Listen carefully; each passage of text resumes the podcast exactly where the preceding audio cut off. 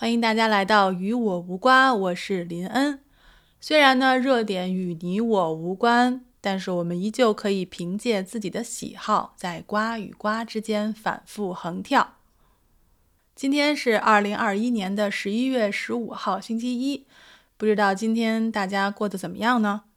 十一月份啊，对于我们来说呢，就是马上要进入夏季了。但是夏季对于我们来说呢，就是不只是炎热而已。所以，我们今天就打算来说一说南半球即将入夏，我们将遇到什么呢？我不知道大家是不是还记得啊？就是二零一九年九月到二零二零年初的时候，澳大利亚曾经有过一次非常大规模的山火，山火烧了几个月，就是因为到了夏季山火季，山火发生的其实有大概四个条件，一个呢就是。它要有足够可以燃烧的燃料。澳大利亚其实被这个植被覆盖的率是极高的，所以很多地方都可以成为火灾发生的地点。就比如说林地，比如说呃热带的稀树草原，还有茂密的这个热带雨林，都是有可能的。第二个条件呢，就是干燥程度，这个就非常好理解了。因为如果我们降雨量少，空气又很干燥又很热的话，它的像这些落叶啊、像树皮啊这些燃料，它会越干燥，越干燥就越容易起火。第三个呢，就是天气条件，就像我刚才说的，长期干旱或者降雨降水量不够的话，它就会很容易出现这种情况。再来呢，就是起火源，排除一些就是人类。随意丢弃烟头啊，或者是故意的去引发火灾的话，基本上澳大利亚的山火有一半都是由闪电引起的。所以当年我还记得二零一九年的那场山火，因为当时我们这边是特别热，降雨量非常少，我们那个时候是限水令是一再升级的。所以现在直到到现在，我还养成了一个就是习惯，就是依旧心里还有惊恐，就是我们的淘米水、洗菜水，然后这些只要是没有喝喝剩下的水，只要是可以用来浇花的，我们都会把它存起来，然后当晚或者第二天去拿到下面去浇花。因为那个时候限水令是说你每天只能在几点到几点之间浇花。澳洲这边很多人都是有花园会种花的。嗯，那个时候好像说有有对我们最最厉害的时候是不允许用那种喷头去浇花，所以我只能去拎着桶然后去浇花，所以那个时候想想真的是挺恐怖的，每天都能闻见烟的味道。我上班的时候，因为那边地区还是挺离离近火场的，所以上班的时候曾经遇到过烟尘滚滚，就是在高速公路上烟尘滚滚，就好像开进了火场一样。因为我们我同事就住在非常临近那个山火就是区域的，所以他曾经说他家的房子之所以没有被烧毁，是因为消防局的人就开了大卡车挡在他房子面前，由着那个山火把那辆车烧了，所以房子就是保存下来了。那个时候真的是受了很大的灾害，无论是人还是动物还是植物，这个损害我觉得。没有个几十年是没有办法恢复的，所以现在又到了十一月，嗯，天气逐渐升温，也闻到了烧防火带的味道，所以大家就都知道了山火季又到来了。因为据统计吧，是从一九一零年开始，澳大利亚的平均气温呢，其实已经上升了一点四四度，然后本来呢就容易发生丛林火灾的西南部和东南部就越来越干燥。降雨量呢也越来越少，而且呢，在南部的一些地区，山火季其实有的时候也提前了几个月，所以它就是其实减少了我们可以去预防山火的这种时间。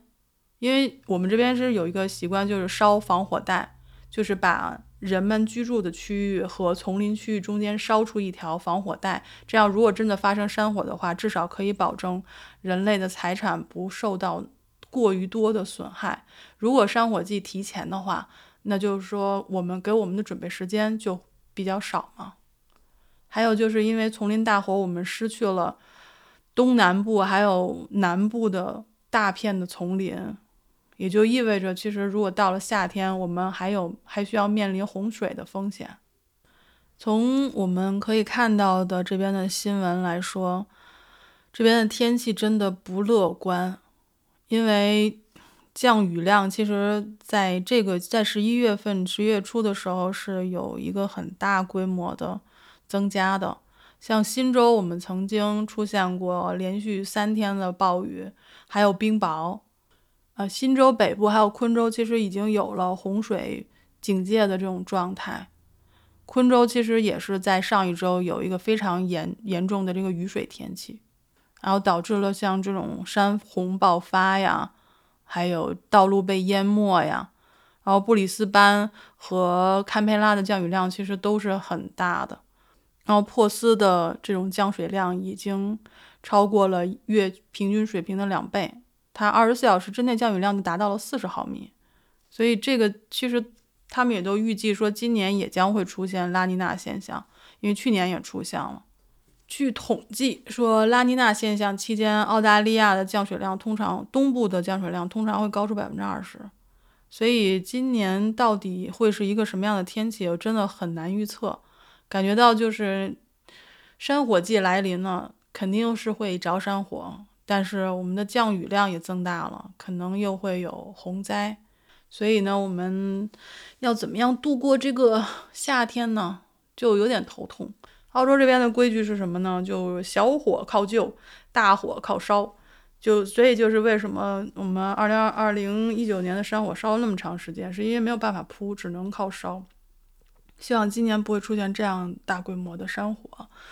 所以呢，一般情况下，在山区的人同志们 会把这些。过于延长的这些树枝都剪掉，然后把这些落叶都清理掉，这是一种。呃，对于这个天气的预报，其实这边还是蛮准的。而且呢，还有，呃，消防局官方还有一个 APP 可以告诉你及时的一些起火点，还有扑救情况，这个也是相对可以比较让人安心的吧。但是我看到一个新闻，让我觉得有点。不知所措啊，跟大家分享一下，就是我看到一个新闻呢，就是就新南威尔士州的消防局呢，它有一个秘密武器需要投用在今年的这个山火季，这是什么呢？山羊，他们打算启用山羊去把这个杂草给啃干净，在山区的杂草啃干净，然后这样的话呢，可以减减低这个火势的蔓延。我看了一下，我觉得略微好像有点道理，但是我觉得他们这个实验做的确实有点扯的。他呢，他说呢，他是从当地牧场借来了四十只山羊，然后到一个地区，让他们在当地吃杂草。吃完杂草之后呢，他们觉得这个速度很快，然后他们就开始放火。然后经过一番努力之后，他们终于把草地点燃了。然后跟他们的预期是一样的，火焰并不是很凶猛，而且蔓延的也很慢。这就说明消防羊是有用的。他还打了个叹号，什么鬼？所以我经常有时候看到澳洲一些本地的信息，嗯，就当我是无知吧。我看完了也会去，会经常会觉得有些无语。啊，虽然。我们这个不知道它这个实验到底是实验范围会有多大，会不会投入真正的使用？但是这恐怕也是我们可能几十条防御山火建议中的一个啊，不妨大家一试。而且不光是澳洲了，就是现在国内很多地区也出现了这种极端的天气。